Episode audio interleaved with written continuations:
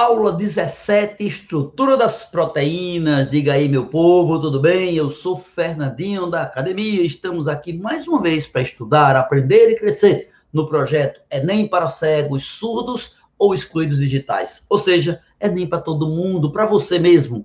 São 400 aulas com formato adaptado para você, o mais vulnerável em termos de educação. Tudo de graça e multiplataforma para entender bem o nosso projeto, por favor, vá ao YouTube com este vídeo e assista na legenda, na descrição deste vídeo aqui embaixo. Assista um videozinho de explicação, aula zero. Ela lhe explica direitinho como funciona o projeto e você vai poder assistir todas as nossas aulas ao vivo. Vai assistir todas as aulas ao vivo, porque todas são transmitidas ao vivo. E a aula de hoje, claro, será estrutura das proteínas estrutura das proteínas é o tema da nossa aula de hoje. Então vamos embora, vamos lá começar estrutura das proteínas. A gente já estudou aminoácidos, moléculas pequeninas, pequeninas, formada por uma parte amina, NH2, e uma parte ácido, carboxilo, COOH, duas aulas atrás. A gente estudou que esses aminoácidos se ligam através de ligações especiais que têm três características importantes. A primeira, o nome delas, ligação peptídica. Porque se eu tivesse ligando, por exemplo, duas glicoses, dois açúcares, a ligação era glicosídica, mas agora é peptídica. Segundo, é uma ligação desidratante. Quando se juntam aminoácidos, sai água. E o nome disso é síntese por desidratação.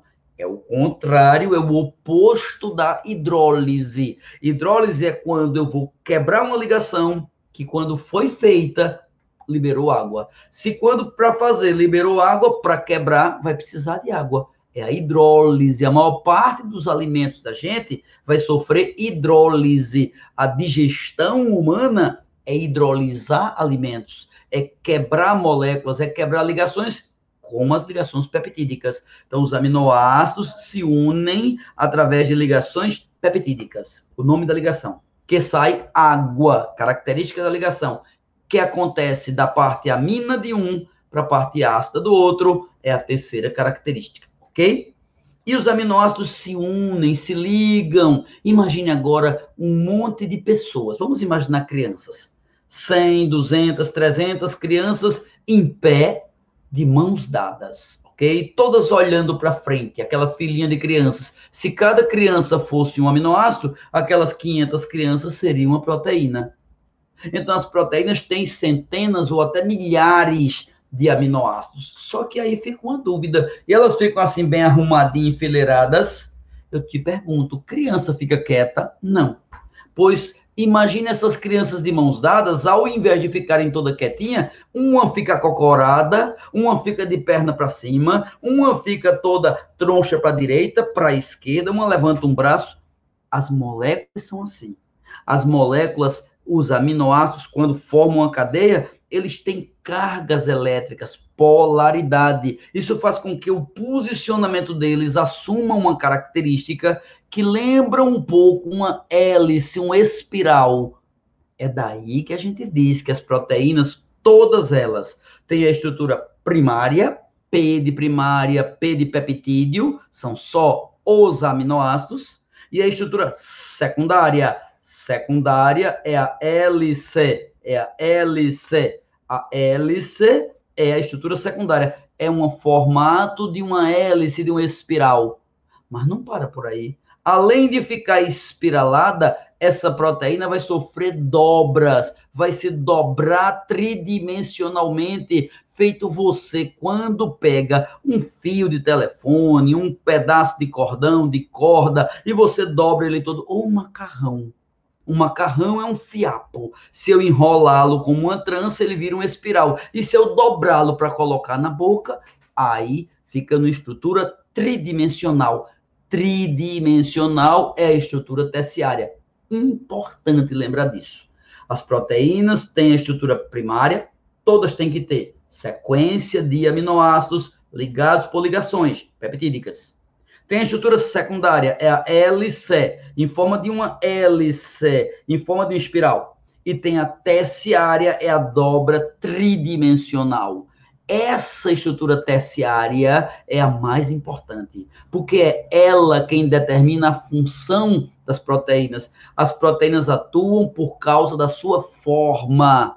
Ter um formato tal é suficiente para que ela tenha função tal. Quem faz uma proteína atuar é o formato que ela assume, é a estrutura terciária. Então, as proteínas precisam ter estrutura primária, secundária e terciária. E é fácil imaginar. Mas espera aí, tem alguma coisa que pode alterar essas estruturas?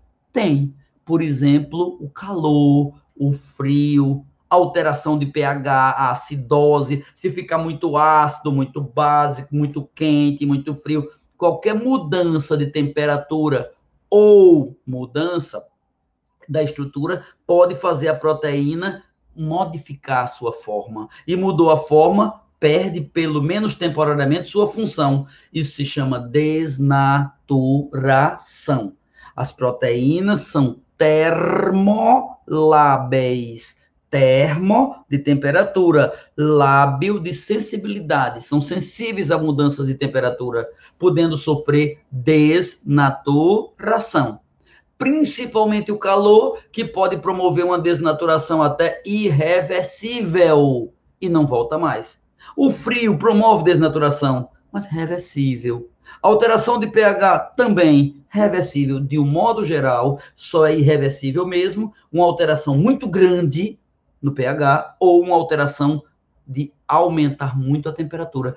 Por exemplo, quando você tem febre, seu corpo febril, você sente fraqueza, moleza, porque as reações químicas que produzem energia para você diminuem, já que na febre você está tendo muitas proteínas deixando de trabalhar temporariamente por desnaturação. Repetindo, estrutura das proteínas primária, secundária, terciária. Ainda tem uma outra estrutura, a última, chamada quaternária, mas essa nem toda proteína tem. É que algumas proteínas são, na verdade, formadas de subunidades, de conjuntos, de agregados. Por exemplo, ah, eu comprei para minha casa uma sala de jantar. Se você comprou para sua casa uma sala de jantar, você não comprou paredes, você não comprou lâmpada, você comprou mesa e cadeiras, não é verdade?